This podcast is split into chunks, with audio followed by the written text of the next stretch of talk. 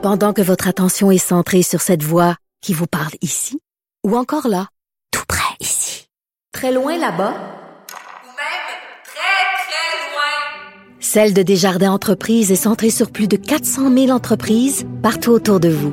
Depuis plus de 120 ans, nos équipes dédiées accompagnent les entrepreneurs d'ici à chaque étape pour qu'ils puissent rester centrés sur ce qui compte, la croissance de leur entreprise. Parce qu'en immobilier, pour être à son affaire, suivez les conseils de nos experts. Via Capital, les courtiers immobiliers qu'on aime référer. Bonne écoute. Cube Radio. L'économie, les affaires, les finances. Pour bien gérer votre portefeuille, mêlez-vous vos affaires. Avec Yves Daou et Michel Girard. Cube Radio. Bonjour tout le monde, content de vous retrouver à notre rendez-vous hebdomadaire pour discuter des sujets chauds euh, en économie et en affaires au Québec. Cette semaine, Desjardins est de nouveau dans l'actualité, mais plus judiciaire. Selon le bureau d'enquête du journal, l'enquête criminelle sur le méga-vol de données personnelles qui a touché presque 9 millions de clients de Desjardins pourrait avoir été compromise parce que Desjardins a alerté le principal suspect, euh, je vous rappellerai que Sébastien Boulanger d'Orval, qui est un employé de Desjardins, avait illégalement euh, transmis des données à l'extérieur euh, de Desjardins. L'autorité des marchés financiers avait quand même ordonné de mettre des mesures en place correctives à Desjardins. Mais la question se pose, Desjardins a-t-elle vraiment payé pour avoir été négligente dans ce dossier? La saga Pierre Fitzgibbon se poursuit avec une fin dramatique. Afin de ne pas perdre un million de dollars, Pierre Fitzgibbon préfère démissionner de son poste prestigieux de ministre de l'Économie et de l'Innovation et ainsi pouvoir conserver euh, ses actions, même s'il euh, a dû répondre à l'ultimatum euh, de la commissaire à l'éthique Ariane Mignolet. Est-ce que Pierre Fitzgibbon est juste un mauvais exemple de quelqu'un dans le monde des affaires en politique ou est-il possible d'avoir un homme d'affaires ou une femme d'affaires qui a un poste économique au gouvernement? Et en terminant, le Québec regorge d'entrepreneurs technologiques d'expérience les Américains ont leur Steve Jobs et leur Bill Gates. Nous, au Québec, on a des petits entrepreneurs qui ont fait déjà un bout de chemin. Et il y a un entrepreneur de Québec qui a un projet innovateur. On en parle avec lui et c'est extrêmement intéressant. On lui donne la chance d'expliquer ce projet à Lévis et à Saint-Bruno de plusieurs milliards de dollars. Bon balado. L'économie, les affaires, les finances. Pour bien gérer votre portefeuille, mêlez-vous vos affaires. Cube Radio. Aujourd'hui, fait de nouveau la une de l'actualité. Fait inusité, selon le bureau d'enquête du journal, l'enquête criminelle sur le méga-vol de données personnelles de plus de 4 millions de clients de Desjardins pourrait avoir été compromis parce que Desjardins a alerté le principal suspect, même si la police avait clairement dit de ne pas le faire. Alors, pour discuter de tout ça, j'invite notre analyste économique Michel Girard, qui est chroniqueur au Journal de Montréal, Journal de Québec. Salut Michel. Bonjour Yves. Écoute, ce vol de données personnelles, là, c'était historique. Là, ça avait fait couler beaucoup d'encre. Tu te rappelles, un employé de Desjardins, là, Sébastien Boulanger d'Orval, avait communiqué illégalement des données personnelles de millions de membres de Desjardins à des personnes à l'extérieur de l'institution financière. Écoute, là, il y a eu enquête, euh, etc. Puis là, Desjardins s'était précipité à aller chercher les données chez, euh, ce euh, Sébastien euh, Boulanger d'Orval. Et là, ce qu'on s'aperçoit, c'est même l'autorité des marchés financiers à l'époque avait ordonné de mettre en place des mesures correctives et des mécanismes de contrôle solides parce qu'il était inquiet pour, au niveau du mouvement des jardins. Là, ça ramène toute la question. Aujourd'hui, est-ce que Desjardins a-t-il vraiment payé le prix pour sa négligence? Ben, en tout cas, financièrement, il n'a pas payé une scène.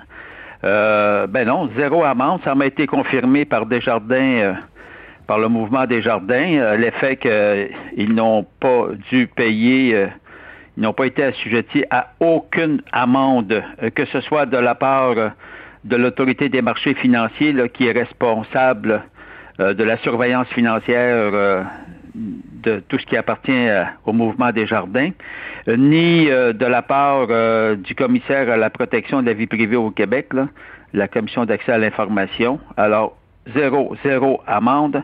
Euh, et ça, je trouve, je trouve que ça n'a aucun bon sens. Regarde, en titre de comparaison aux États-Unis, quand il y a des vols de données d'envergure, je te rappelle que la banque américaine Capital One avait dû payer une amende de 80 millions, Equifax, Equifax 700 millions de dollars dans une histoire de vol de données, Marriott International 124 millions, British Airways 183 millions, nous autres 0, 0, 0 cents. Alors, la défense de l'autorité des marchés financiers, c'est qu'en vertu de la loi sur euh, les coopératives financières qui, à laquelle est assujetti euh, euh, le mouvement de, des jardins, bon, il n'y a pas de pénalités financières qui sont prévues, rien de moins. Puis du côté de, de la Commission d'accès à l'information, qui est responsable de la protection de tout ce qui est nos renseignements privés, ben eux, ils, auraient pu euh, charger une amende, mais c'était trop compliqué. Puis euh, imagine-toi, la commission a jugé, le commissaire d'accès à l'information, il a jugé que c'était qu'on va laisser tomber les pénalités, on va plutôt tout simplement leur euh, faire une enquête et puis ils ont fait des, recommandations. Moi, je trouve que Desjardins s'en tire d'une façon mais il y, avait eu quand même, il y avait eu quand même une commission parlementaire sur un projet de loi, euh, le projet de loi numéro 64, qui visait à moderniser des dispositions en matière de protection des renseignements personnels au Québec, puis dans lequel il prévoit là, normalement des amendes qui pourraient atteindre jusqu'à 25 millions. Est-ce que si cette loi-là avait été en place au Québec, normalement, ça veut dire que Desjardins aurait pu avoir une amende au moins jusqu'à 25 millions si cette loi-là avait existé. Oui, mais le problème, c'est que l'événement de Desjardins, euh, le vol de données, en passant, hein, qui touche euh, non pas 4 millions de personnes, Yves, Selon euh, la Commission d'accès à l'information, c'est 9 millions de personnes qui ont été touchées au Canada par le vol de données de Desjardins, dont 7 millions au Québec. Hey, c'est du monde à la messe, là. Mhm. Alors donc, en vertu de la nouvelle loi, là, mais qui du projet de loi, en tout cas, qui est toujours euh, qui n'est pas encore adopté, là, d'après ce que je comprends. Là. Alors, toujours est-il que oui, effectivement, il pourrait y avoir éventuellement des pénalités pour vol de données euh, chez des institutions euh, euh, jusqu'à hauteur de 25 millions de dollars. c'est la même chose d'ailleurs concernant, il y a un projet de loi identique au projet de loi 64, mais au niveau fédéral, où on pourrait pénaliser les entreprises où il y a des vols de données jusqu'à hauteur de 25 millions. Bon, mais en tout cas, écoute, c'est pas en vigueur. Mais toujours est-il que dans l'histoire de Desjardins, le plus célèbre, le plus, c'était un immense scandale. Hmm. regarde, il n'y a eu aucune amende qui a été facturé euh, à, des jardins. Je trouve ça je trouve ça incroyable. Mais ce que je trouve vraiment là, que, j'ai trouvé d'irresponsable cette semaine, là, tu l'as dit euh, d'entrée de jeu tantôt, là, à l'effet que notre collègue Jean-Louis Fortin du journal du bureau d'enquête, quand, il, quand il, a sorti la nouvelle cette semaine, à l'effet que Desjardins avait mis des bâtons dans les roues, toi comprends-tu, mm-hmm. euh, de l'enquête de la Sûreté du Québec.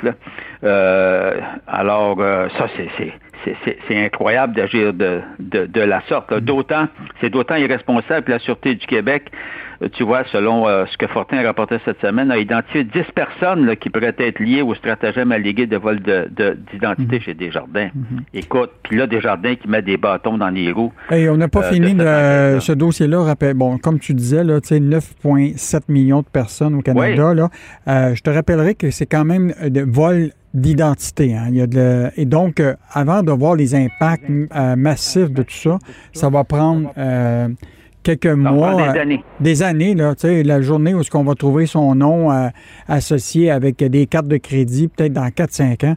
Donc, c'est un dossier qu'on va continuer à suivre. Évidemment, Michel Gérard, je veux te parler de Pierre Fitzgibbon. Euh, donc, euh, c'était une dure semaine euh, pour lui. Donc, il préfère quitter son prestigieux poste de ministre de l'Économie plutôt que d'obtempérer là, aux, aux, recommandations de la commissaire à l'éthique Ariane Mignolet.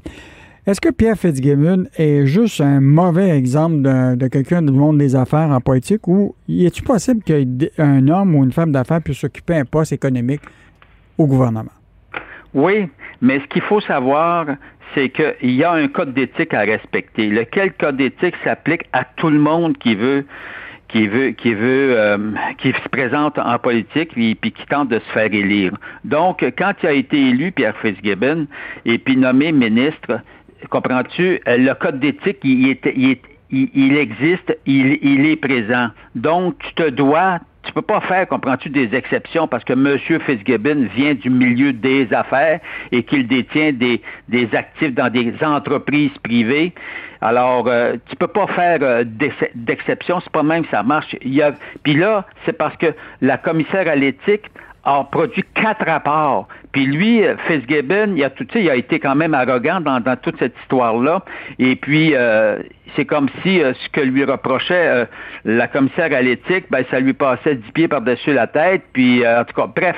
Mais toujours est-il que là, au rendu au quatrième rapport, tu sais, à un moment donné, la pression a suffi. Et puis, alors, de concert avec François Legault, son ami, comprends-tu, Mhm. il a décidé que Pierre Fitzgibbon, compte tenu du fait qu'il estime que les deux entreprises privées dans lesquelles il a investi, ça vaut un million de plus que ce qu'on lui a, jusqu'à ce qu'on lui a fait jusqu'à présent, fait qu'il ne voulant pas perdre son million. Puis ça, c'est sa décision. Hein, J'ai pas de problème avec ça. Là.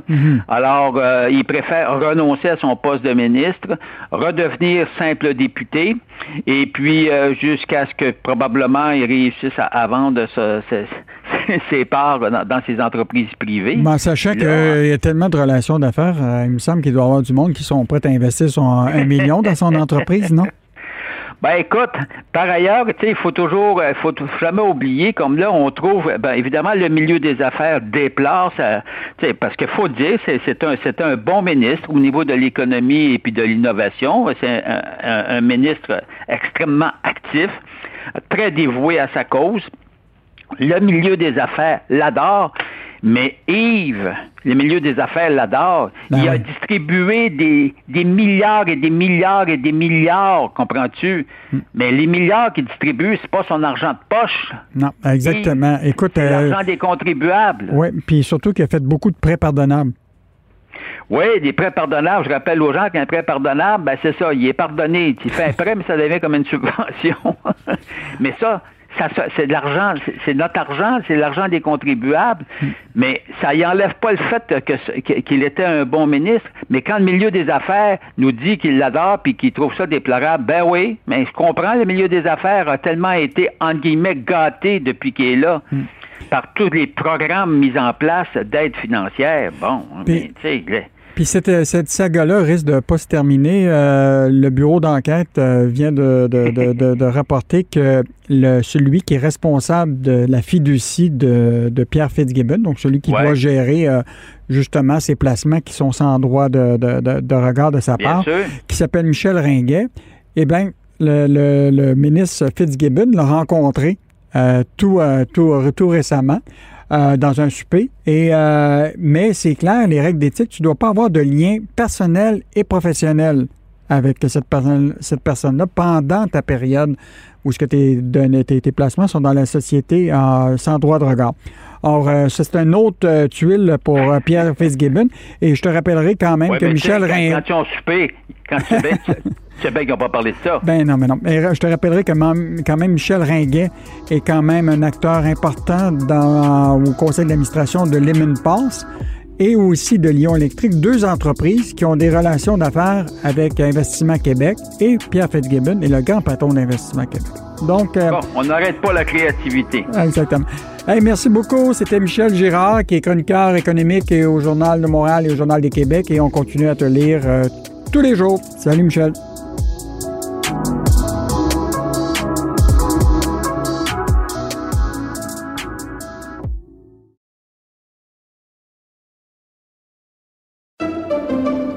Pendant que votre attention est centrée sur cette voix qui vous parle ici, ou encore là, tout près ici, très loin là-bas, Ou même très, très loin. Celle de Desjardins Entreprises est centrée sur plus de 400 000 entreprises partout autour de vous. Depuis plus de 120 ans, nos équipes dédiées accompagnent les entrepreneurs d'ici à chaque étape pour qu'ils puissent rester centrés sur ce qui compte, la croissance de leur entreprise.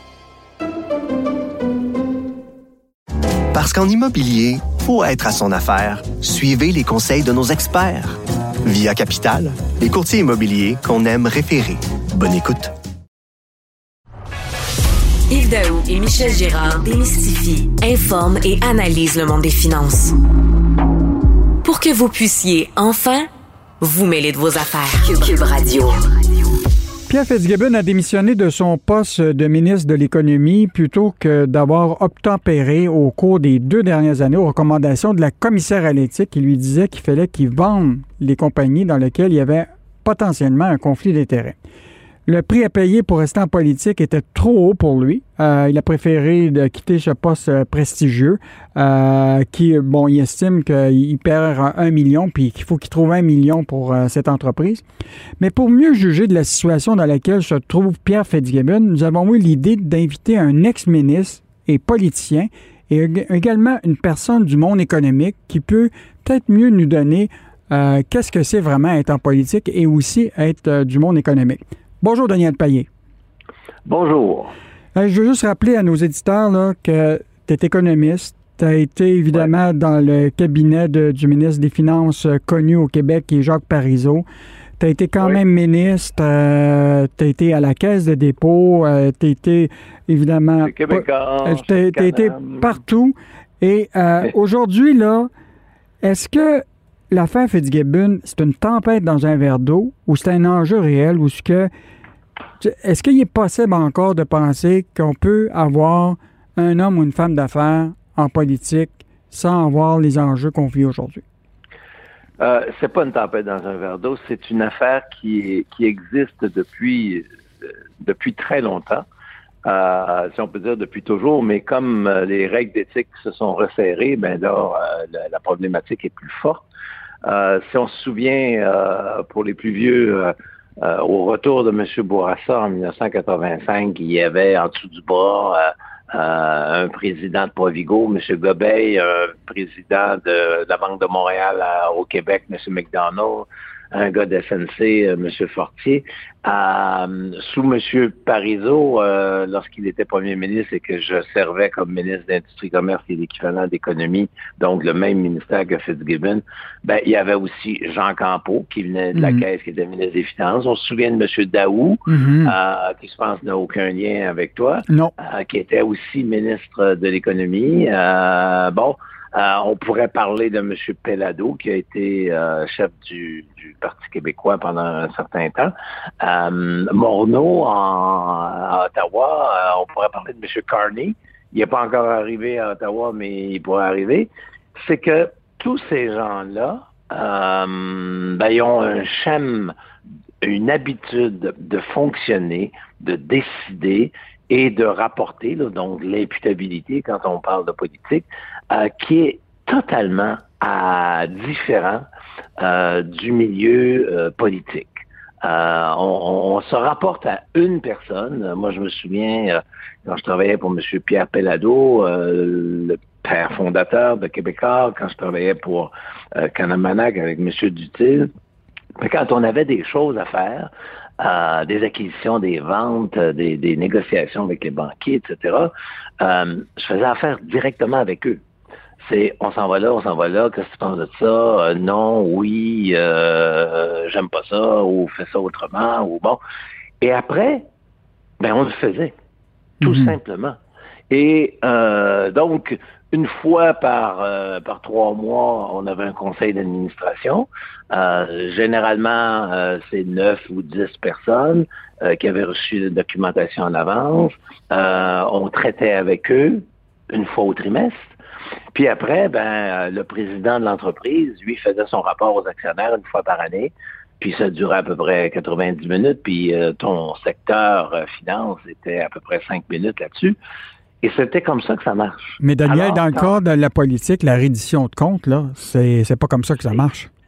C'est totalement différent. Il faut que, premièrement, tu passes par un parti politique. Ensuite, ton premier ministre, bon, ça va bien. On se souvient programme de démarrage d'entreprise que j'avais mis sur pied et qu'on a appelé le plan payé, ben, c'était le fun parce que M. Parizeau était d'accord avec moi.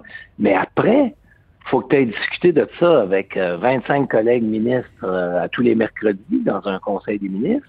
Euh, il y en a qui sont pertinents, il y en a qui le sont moins. ensuite, tu as toujours une fois par semaine 70 ou 80 euh, député de ton parti dans un caucus. Euh, puis généralement, quand tu viens du milieu des affaires, ben, des députés du caucus, tu ne les connais pas. C'est des nouveaux amis. Puis là, tu t'en vas à l'Assemblée nationale devant 125 députés, puis tu te fais bombarder pour atterrir, évidemment, devant un parterre de journalistes euh, qui posent des questions. Alors, la personne qui vient du milieu des affaires et qui arrive devant ça, ben, euh, c'est, il disjoncte, là, les, les, fuses euh, se touchent ou les fils se touchent, et puis euh, c'est ça hmm. la différence qu'il y a entre les deux. Et pour un homme d'affaires, parce que tu as parlé d'hommes et de femmes d'affaires, mm-hmm.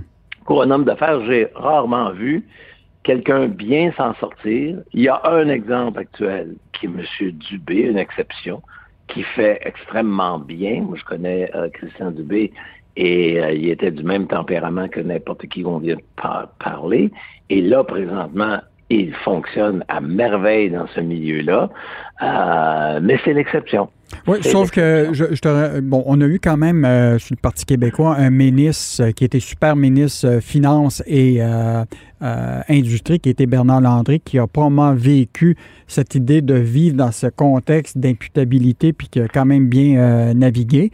Bon, il n'était pas évidemment un, homme d'affaires, mais il a quand même, il était quand même quelqu'un qui connaît très bien l'économie. Donc, autrement dit, on peut avoir quelqu'un qui gère l'économie euh, dans un gouvernement sans être un entrepreneur. Tout à fait. Euh, oui, tout à fait. L'exemple de M. Landry est bon, mais M. Landry, euh, comme on dit dans le métier des affaires, il n'a jamais fait un chèque de paye. Hmm. Tu viens du milieu des affaires quand tu as été signataire d'une liste de paye. bon, c'est une vieille expression que hmm. les gens ont. sans enlever l'ensemble des qualités. Il y, a, il y, a, eu évidemment beaucoup de très bons ministres même de ministre des Finances. Euh, je pense à Gérard Delévesque, par exemple, euh, euh, qui, qui, était avocat et qui a été un très bon ministre des Finances, à mon avis. Il y a ce genre de très bons ministres. Ça prend pas nécessairement un médecin pour être ministre de la Santé, on le voit actuellement. Ça prend pas nécessairement un professeur pour être ministre de l'Éducation. Donc, il y a des gens qui sont capables de faire cette euh, cette association entre le vécu et le politique. Mais euh, il reste que c'est difficile. Je reviens aussi à l'idée que il y a peu ou pas de femmes d'affaires qui ont été exposées au milieu politique ou qui se sont lancées au milieu politique. Et ça, je me pose la question personnellement. Est-ce que leur comportement serait différent? Est-ce que la transition entre le milieu des affaires et le milieu politique au féminin serait probablement meilleur mm. qu'au masculin où on est un peu plus brutal, un peu plus direct. Euh, quand un journaliste comprend pas, bon, il dit, ben, regarde, t'as pas compris, retourne, euh, retourne à ma réponse. Alors que euh, c'est pas comme ça que ça marche en politique. On doit dire, ben, je me suis mal exprimé, mm. puis euh, voilà. Nous sommes avec euh, Daniel Payet, euh, ex-ministre en économie sous le gouvernement de Jacques Parizeau. Il était à la caisse de dépôt. Euh, on analyse avec lui toute l'affaire Fitzgibbon. Daniel, je veux te revenir sur ton billet dans le journal à l'effet qu'il y a deux éléments qui restaient. La question des placements que les gens d'affaires peuvent avoir, évidemment, quand ils arrivent en politique. Puis là, ça devient finalement un gros passif pour eux autres. Puis toute la notion de diplomatie que ça nécessite d'être en politique. Tu sais, une personne d'affaires, que ce soit une femme, tu sais, est peut-être plus directive. Dans le cas de, de, quand tu vas en politique, tu dois faire preuve de beaucoup de diplomatie. Mais reviens sur les placements. Est-ce que c'est pas difficile de. Pourtant, il y a des règles d'éthique, il y en a d'autres qui l'ont fait. Ils ont mis toute leur. Euh, même euh, aux États-Unis, euh, le secrétaire à l'industrie a tout vendu pour s'assurer que qu'il puisse exercer son, son, son, poste avec sans, sans, sans problème. Là. Il y, a, un, énorme fossé entre le milieu politique et le milieu des affaires concernant euh, les avoirs des gens, les placements. Euh, c'est sûr que quelqu'un qui détient des obligations d'épargne ou des euh, ou des certificats de dépôt de placement garanti, ben ça, il n'y a pas de problème, il ne contrôle rien avec ça.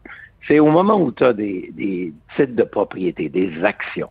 Et quand tu es dans une entreprise, c'est quasiment nécessaire. C'est une qualité, c'est un actif que d'avoir mis une portion de ton salaire, tes bonus, tes épargnes dans l'entreprise pour laquelle tu travailles. D'ailleurs, à chaque année, dans les rapports annuels des entreprises, on dit les cinq principaux dirigeants mm-hmm. ont investi tant dans l'entreprise. Mm-hmm. Puis là, subitement, quand tu arrives en politique, ben, bien sûr, tu es membre de ton parti politique, ça t'a coûté 5 ça dérange personne. Mais euh, là, ça devient suspicieux. On dit, euh, est-ce qu'il n'y a pas euh, là un conflit d'intérêt potentiel? Et ça dépend toujours de ton impact sur l'entreprise. C'est sûr que si tu as des actions d'une banque au Canada ou des parts chez Desjardins, ben le fait que tu sois ministre, ça influence pas la banque ou Desjardins. Mais quand c'est des actions qui ne sont pas publiques, qui ne sont pas transigées sur la bourse, ben là, ça dépend de ton degré de, de, de, propriété. Et dans le cas euh, qui nous concerne, dans le cas de M. Fitzgibbon, ben, je connais pas son portefeuille, c'est privé, mais il semble qu'il y ait, euh, qu'il y avait beaucoup de placements. Bon, c'est quelqu'un qui a réussi mm. dans la vie. Mm. Et surtout dans des entreprises privées. Et là, il y avait des règles, il y a des règles. Et moi, je suis du même avis que l'ensemble des gens qui commentent ça, c'est de dire, ben écoute, là, quand tu es rentré là-dedans, il y avait des règles. Est-ce que tu les connaissais? Est-ce que tu t'en envisageais de les respecter? Et euh, la réponse devrait être oui. Ce sont les règles du jeu. Hmm. quand tu joues au hockey, ben, tu commences pas à jouer au golf après. Hmm. Alors là, il y a peut-être un manquement. Est-ce que les règles sont bonnes? Est-ce que les règles sont serrées? Semble-t-il que oui. Est-ce qu'il faut les changer maintenant? Surtout pas, parce que le contexte est, pas là. Mais oui, c'est effectivement embarrassant de faire ça. Qu'est-ce que c'est qu'une fiducie sans droit de regard? Ben, c'est que dans le fond, tu mets tes actions dans une boîte, tu confies la boîte à quelqu'un, puis tu dis quand je vais sortir de politique, ben tu me redonneras la boîte, puis je regarderai ce qu'il y a dedans avec la pleine liberté, soit d'avoir vendu les actions, soit de les avoir doublées, soit d'avoir fait ce que le fiduciaire doit faire. Hmm. C'est sûr que lorsque tu mets des conditions fiduciaires en disant, ben, je te donne la boîte, mais tu n'as pas le droit de regarder ce qu'il y a dedans, ben là, c'est différent. Euh, et euh, c'est ça qui pose problème. Et tant que ce problème-là ne sera pas résolu, il n'y aura pas grand monde du milieu des affaires qui vont être intéressés à, dans le fond, tout liquider euh, pour euh, devenir ministre. Parce que mm. devenir ministre, bon, ça peut être le fun, là. Euh, c'est effectivement plaisant, c'est très stimulant, mm-hmm. Mais il y a d'autres choses en vie. En concluant, Daniel Payet, tu dis dans ta dernière chronique là, que tu n'as pas la réponse à la question du coût de fer de la politique, mais ce qui est clair, c'est contribuer à la vie et au service public. C'est pas une question d'argent, c'est une valeur à offrir sans compter. Et donc, euh, je pense qu'aujourd'hui, il y a des règles à respecter, mais évidemment, se lancer en politique, c'est pas nécessairement pour faire euh, de l'argent. Donc, c'était pas du tout. C'était euh, Daniel Payet, qui est ex-ministre en économie, occupé des postes à la Caisse de dépôt, ex-politicien. Et merci Daniel Payet de cet éclairage sur ce que c'est d'être homme d'affaires, économiste et aussi être en politique, ce qui est pas facile.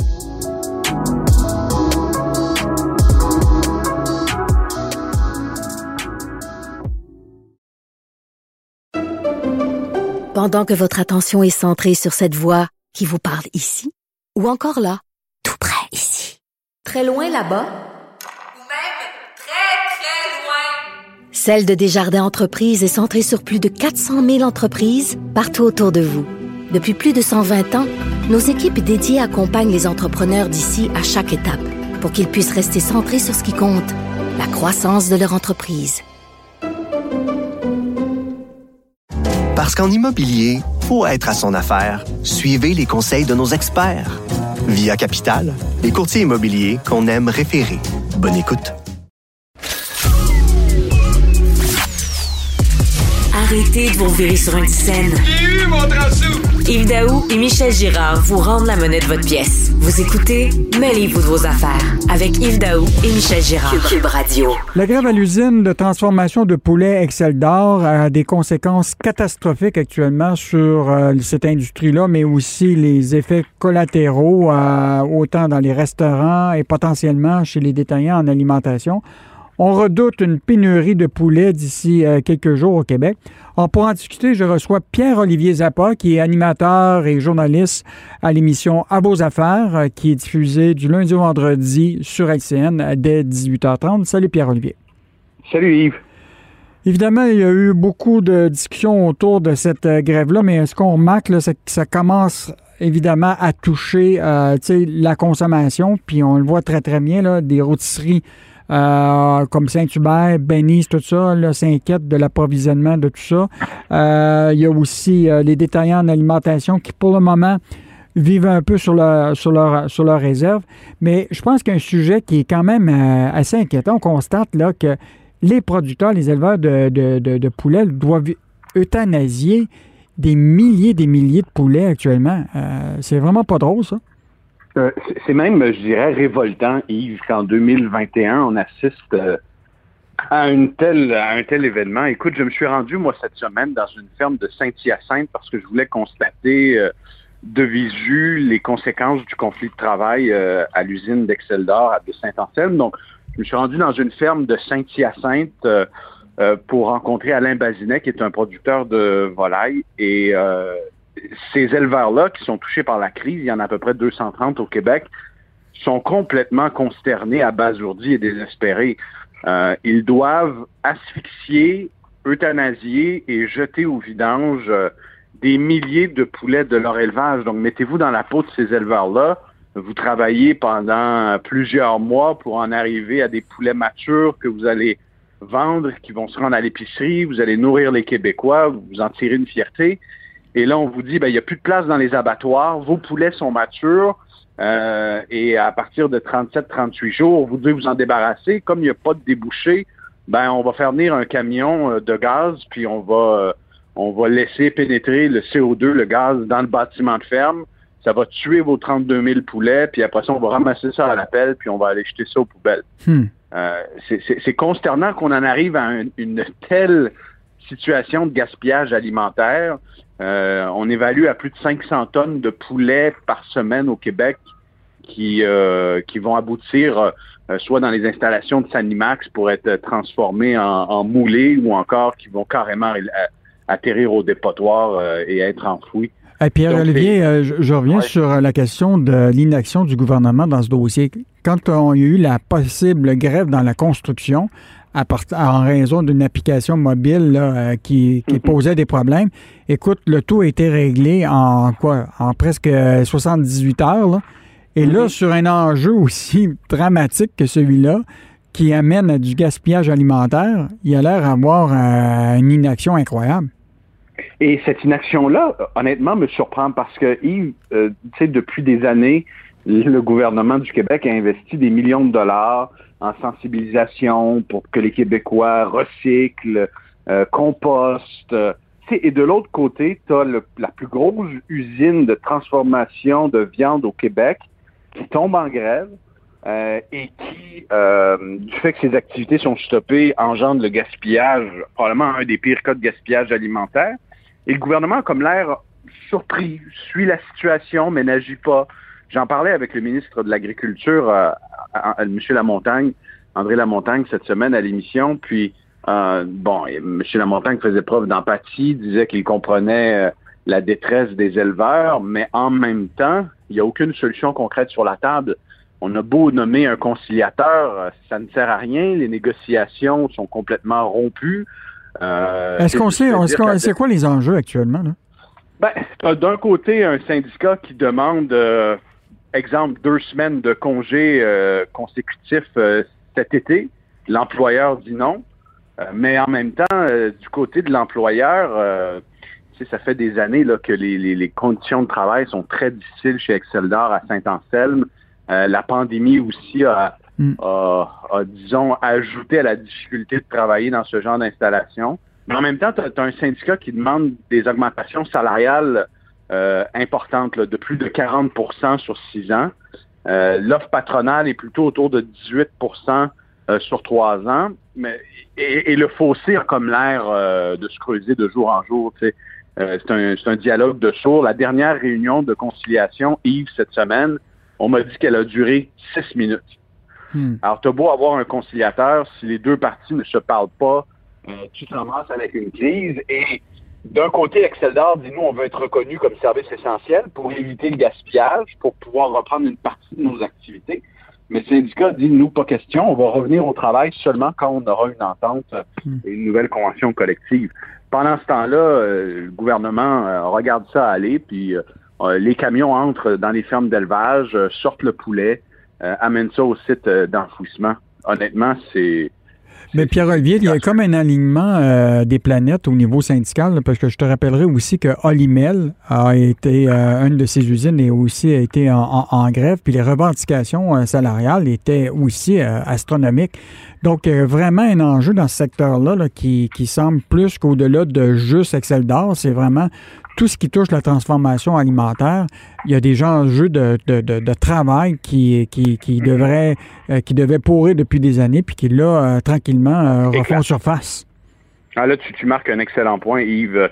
Ça fait des années que ça dégénère. Ça fait aussi des années que les augmentations salariales euh, sont, sont assez minimes dans ce secteur-là. Donc, tu te ramasses avec des gens qui, tu sais, travaillent euh, euh, jour, nuit, euh, fin de semaine, dans des conditions difficiles. Tu désoses, par exemple, des poulets à longueur de journée et tout ça pour euh, un, maigre 20 dollars de l'heure. Donc, euh, euh, et, et pendant ce temps-là, ces entreprises-là sont en pleine croissance. Euh, c'est sûr que euh, tu, tu as raison de souligner que le, le conflit a dégénéré au fil des ans.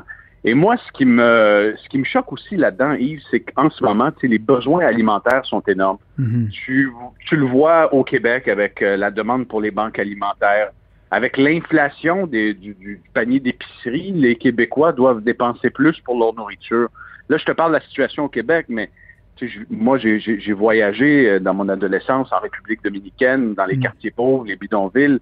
Le, le poulet, là, c'était sacré, je veux dire. Euh, Mhm, mhm, euh, T'entendais le coq le matin, c'était le signe que tu allais manger le soir et c'était rassurant. Euh, va, va dire à ces gens-là qu'au Québec, ben, on a tellement de, on vit tellement dans l'abondance qu'on se permet d'euthanasier euh, un demi-million de poulets par semaine.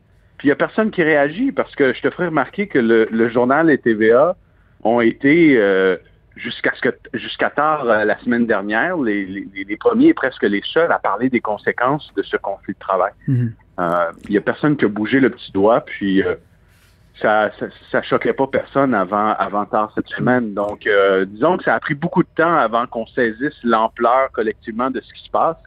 Puis, il- il faut espérer qu'on trouve une solution le plus rapidement possible. Je pense qu'il faut pas pointer du doigt ni le syndicat ni l'employeur. Chacun a leur responsabilité. Mais maintenant, il faut prendre au sérieux la crise puis arrêter de arrêter de laisser ça Ben moi, je pense qu'il y a des choses qui risquent de bouger la journée où ce que là, tu vas te retrouver chez Métro, IGA euh, Mhm. et ailleurs, Costco, où ce que tu vas avoir des étagères vides de, de, de poulet au moment où ce que les gens commencent leur, ba- leur barbecue. Là, peut-être qu'il y aura une résonance euh, consommateur face à, à cette situation-là. Écoute, Ça, euh, la semaine prochaine, Yves. Ça, oui. s'en vient. Là. Je veux dire, les Saint-Hubert, Benny, MTY, Foodtastic euh, ont sonné l'alarme en disant on va en manquer. Et puis, ils vont surtout coûter plus cher. Alors, quand tu vas faire des briques d'ailes de poulet après une victoire des Canadiens la semaine prochaine, ben, sors ta carte de crédit. Écoute, on, Pierre-Olivier Zappa, euh, qui est animateur et journaliste à l'émission En vos affaires sur LCN, on te- continue à t'écouter du lundi au vendredi dès 18h30. Euh, Très bonne émission et euh, on continue à t'écouter. Salut Pierre-Olivier. Merci. Au revoir. Au plaisir.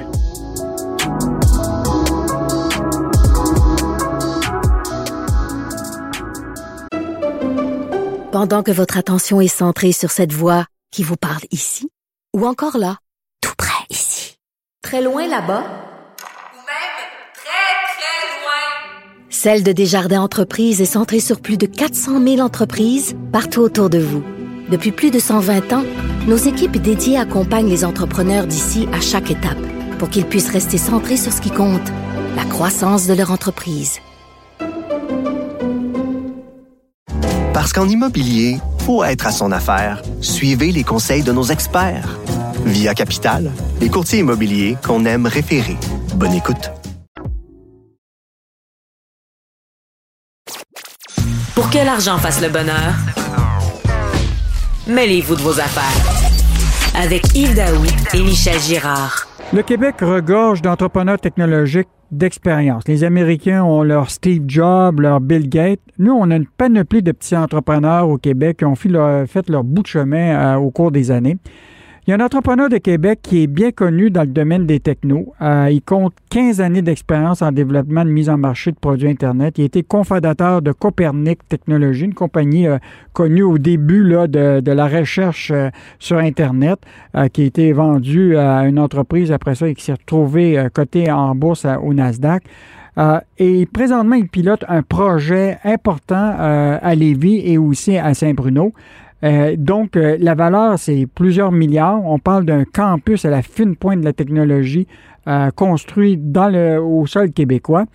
Et pour en discuter, je reçois Martin Bouchard, qui est président de Q-Scale, qui est justement responsable de ce projet. Bonjour, M. Bouchard. Bonjour. Je pense évidemment aux entrepreneurs de Québec. Vous avez des idées incroyables. Vous, avez, vous allez avoir probablement un tunnel qui va être de 10 milliards. Puis là, vous avez un projet de plusieurs milliards autour de l'intelligence artificielle. Est-ce que c'est trop beau pour être vrai, ce projet-là? Euh, pas du tout. Euh, en fait, c'est un projet plus que concret. Ça fait plus de trois ans euh, qu'on travaille là-dessus. Puis je peux vous dire que moi, j'aime travailler sur des projets qui sont concrets, qui sont réels et qui sont faisables. Donc oui, c'est très ambitieux. On parle de, très, très, de très grosses sommes, de très grosses infrastructures.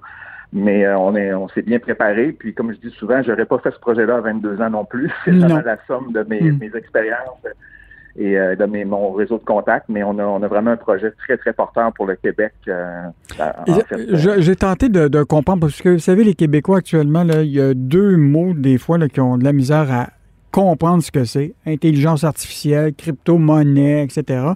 et vous, vous avez été évidemment dans le domaine des centres serveurs. Mais là, c'est plus juste des centres serveurs, c'est quelque chose de bien plus gros que, que juste des, des, machines qui font de, de, de, qui, qui, qui, hébergent des données. Euh, Parlez-nous de, concrètement de ce que c'est justement ce, cette valorisation-là que vous voulez faire avec euh, évidemment un centre de données, euh, la question d'utiliser l'énergie de ce projet-là pour chauffer des serres. C'est quand même assez ambitieux. Oui, définitivement. En fait, c'est une excellente question. Euh, moi, moi, je viens de, toutes sortes de, projets, dont un moteur de recherche dans les, le début des années 2000 mm-hmm. avant Google. Euh, ça, ne me rajeunit pas. Mais, mais tout ça pour dire que dernièrement, on était dans un projet de centre de données traditionnel que les gens connaissent un peu plus, ce qu'on appelle le, cloud, quand on héberge nos données. Mm-hmm. Euh, donc ça, on sait que la croissance est importante. Mais quand on parle d'intelligence artificielle, on est complètement ailleurs. Puis l'image que j'utilise, on est on est au centre de données ce que, ce que les fusées sont aux avions. Donc les deux, ce sont des véhicules qui volent. Mais euh, de construire un avion, construire une fusée, vous comprendrez qu'on n'est pas du tout dans les mêmes technologies, dans la, la même euh, puissance.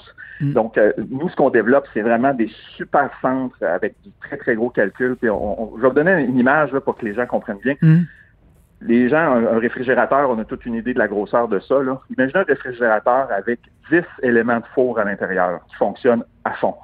La chaleur que ça dégage, ça, c'est ce que nos machines vont dégager dans l'équivalent d'un réfrigérateur. Des réfrigérateurs, là, il va en avoir hmm. des milliers à travers le site. Ça va consommer énormément d'énergie. Et euh, nous, ce qu'on va faire en plus de ça, en plus de consommer l'énergie puis de faire, euh, faire travailler les ordinateurs, en fait, pour faire des calculs informatiques d'intelligence artificielle, on pourra en reparler un petit peu tout à l'heure, c'est qu'on va récupérer en plus cette chaleur-là plutôt que l'envoyer dans le ciel comme les gens le font présentement. Et on va la récupérer et on va la transférer, transporter dans des serres euh, qui sont juste à côté ou dans des terrains.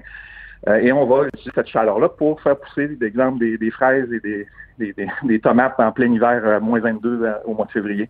Donc ça, ce qu'on parle vraiment, ça, c'est la fameuse économie circulaire. C'est-à-dire que euh, vous, on fait quelque chose au niveau une, première étape, puis on récupère à peu près tout ce qui est nécessaire après ça pour, euh, pour l'environnement. Exactement. Puis souvent, les gens disent que les projets d'économie circulaire, c'est pas rentable. Ou c'est, Mais je pense que ce projet-là, c'est un très bon exemple de dire, bon, on va, on va utiliser l'intelligence artificielle, puis on sait qu'au Québec, on est des leaders dans le domaine, dans la recherche. Mm. Euh, on va la traiter ici avec l'énergie propre qu'on a en abondance, puis on va récupérer cette chaleur-là, puis on va en faire quelque chose. Donc, on a vraiment un projet d'économie circulaire qui est payant pour le Québec, qui est payant pour euh, la société. Donc, on parle beaucoup d'autonomie alimentaire. On a vu dans la pandémie qu'on était très dépendant de nos amis en Californie. Il y a des sécheresses, tout ça. Mhm. Donc, il faut que le Québec euh, soit beaucoup moins dépendant des autres pour son, son, autonomie alimentaire. Donc, on veut contribuer. Je vous dis pas qu'on va avoir la solution tout seul, mais je pense que toute cette chaleur-là, c'est de l'énergie un peu gratuite d'une certaine façon, puis on peut le réutiliser. On a beaucoup d'espace au Québec. On a Hydro-Québec qui est un fleuron. Euh, et, nous, on pense que notre, projet vraiment euh, regroupe tous ces éléments-là ensemble et, et, crée un projet d'économie circulaire gagnant pour les Québécois. Vous connaissez très bien le monde de la, techno. Vous savez qu'on est dans une économie mondiale. Euh, il y a des gros joueurs dans ce secteur-là. Déjà, il y a des annonces qui ont été faites récemment. Google qui va installer des centres serveurs à Beauharnois, des investissements de 735 millions. vous avez l'arrivée massive de cette locomotive qui s'appelle AWS, la filiale d'hébergement d'Amazon, qui est en train de, de, vouloir héberger à peu près toutes les données euh, mondiales de tout le monde. Même euh, Bell annonce euh, que maintenant, il fait une entente avec eux pour tout le 5G puis héberger les, les, leurs données info, info nuagiques. Est-ce que vous êtes capable de vous battre contre ces gros-là, Google et Amazon? Oui, euh, et, de toute façon, c'est vraiment un très, très grand marché. Et nous, on a vraiment été dans la spécialisation. Tantôt, je parlais des fusées. Mhm. Donc, euh, on n'a aucun problème que les gens fassent des avions et tout ça. Nous, on va de façon complémentaire. Euh, cependant, moi, ce que je veux dire comme, comme citoyen, quand, quand j'entends, je suis pas contre l'arrivée de ces géants-là, en fait, au, Québec ou ailleurs. Ça fait partie, on est dans un monde capitaliste, il y a de la compétition, mhm. puis il n'y a pas de problème avec ça. Ce que je trouve peut-être un peu déplorable, c'est quand on voit une entreprise comme Google arriver ici, puis de, de, de, faire condamner 62 hectares, donc 104 terrains de football pour un centre de données, euh, quand, quand, on pense que c'est dans ces endroits-là, un des endroits au Québec où c'est le garde-manger du Québec, on mm. fait pousser des choses. je trouve que c'est décevant pour des géants comme ça de ne pas avoir intégré des technologies justement de récupération d'énergie. Donc, je trouve que les ressources qu'ils ont pour, ils, devraient les mieux les utiliser. Donc nous, on est très très ouvert à la compétition. On pense qu'on peut même travailler en partenariat avec toutes sortes d'entreprises. Notre clientèle, c'est les Tesla de ce monde, les Pfizer, tous ceux qui font de la recherche fondamentale, qui demandent énormément de puissance. On pense qu'on a une solution vraiment, vraiment extraordinaire. Mais on aimerait créer un précédent. Puis un peu comme Tesla le fait avec les voitures, tout le monde dit que c'est impossible d'avoir des véhicules électriques performants qui fonctionnent bien. Et, moi, j'aimerais voir dans une société en 2021, 2022 et plus, dans laquelle on n'accepte plus dans notre société des centres de données qui polluent, première des choses, que ce soit au charbon ou autre, mais aussi qui ne récupèrent pas l'énergie. Je pense que c'est important d'avoir ces, attentes-là face à la société. Donc, moi, ma demande aux géants, c'est de dire, investissez chez nous, oui, mais faites-le de façon responsable. Essayons de minimiser l'impact sur notre environnement pense que ça serait important, mais, mm. mais définitivement, on pense qu'on a ce qu'il faut pour, euh, pour se battre. J'ai été habitué dans ma carrière mm. à faire contre Google, Microsoft. Euh, ça m'inquiète pas du tout. Là, la question qui se pose tout le temps, c'est, on le sait, là, au départ, ces fameux centres d'hébergement, euh, bon, prenons le cas de Google et, d'autres, le, le, puis même dans le cas d'Amazon, Évidemment, l'investissement initial, c'est beaucoup de la construction. Puis là, on dit ça va créer tant d'emplois au niveau de la construction. Mais après ça, là, c'est des postes permanents très minime. Des fois, on parle de 15 à 20 personnes qui vont opérer une espèce de centre immense parce que tout est, contrôlé euh, un peu euh, de façon technologique. Euh, dans le fond, c'est pas des grands créateurs d'emplois, ces centres d'hébergement-là. Vous, comment vous voyez ça? Est-ce que ça peut être aussi un générateur d'emplois payants au Québec? Euh, c'est un excellent point. En, fait, pour donner un, ordre de grandeur, le, site de Google à Bournois, je parle de, ce, de Google parce que c'était d'actualité, mais mhm. c'est vrai pour tout le monde. On parle de 30 emplois à terme pour un mhm. investissement de 700 millions. Euh, c'est pas très créateur d'emplois. Euh, et, nous, on est, on est très conscient de ça. Et c'est pour ça que dans notre projet, on a greffé d'autres projets comme justement la récupération, les serres. Les, les serres, on va être capable de faire cultiver euh, des, dizaines de milliers de, livres de tomates. Il va y avoir euh, beaucoup d'emplois qui vont créer ça, mais aussi, ce qui est important, c'est ce qu'on appelle, nous, la zone d'innovation. Donc, on va offrir des campus, des bureaux pour que les entreprises du Québec euh, puissent justement bénéficier de l'intelligence artificielle. Donc, imaginons une entreprise de la Beauce qui, qui, qui, est manufacturière et elle veut intégrer l'intelligence artificielle dans ses processus pour justement se battre contre les géants dans l'industrie. Bien, on va offrir des zones d'innovation qui vont permettre justement de, créer des campus. Donc, notre projet, c'est un projet, je dirais, global. Donc, on n'essaie pas uniquement de, créer un building qui va consommer de l'énergie. On veut la récupérer, on veut la traiter, puis on veut utiliser cette infrastructure-là de calcul pour ce que moi j'appelle l'autonomie de calcul. on a l'autonomie alimentaire, mais là, on a l'autonomie de calcul. C'est important d'avoir cette autonomie-là. Il faut avoir les infrastructures parce que sans ça, le Québec ne sera pas compétitif à, l'échelle internationale euh, au niveau de ses entreprises. Donc, on veut attirer des étrangers ici. On veut que des sièges sociaux déménagent ici. On pense qu'on a ce qu'il faut. Puis avec notre concept justement de campus, on croit qu'on peut créer vraiment des centres de, recherche avec plusieurs emplois. Donc, à terme, on, vise des, milliers d'emplois avec nos, nos, centres. Monsieur Bouchard, on souhaite de voir votre projet avant le troisième lien à Québec. Euh, Et donc, euh, merci beaucoup. Donc, c'était Martin Bouchard, qui est président de Q-Scale, euh, qui est un entrepreneur en technologie connu au Québec depuis des années et qui a quand même un projet important à Lévis et à Saint-Bruno autour justement de centres d'hébergement, mais aussi de toute l'économie circulaire au niveau de justement de, de, de, faire chauffer des serres à partir justement de, de centres serveurs euh, pour récupérer euh, la, justement la chaleur qui est liée à ces serveurs-là. Donc, on apprécie votre, votre, votre projet, puis on va continuer à vous suivre. Ça fait plaisir. Merci. Merci Au revoir.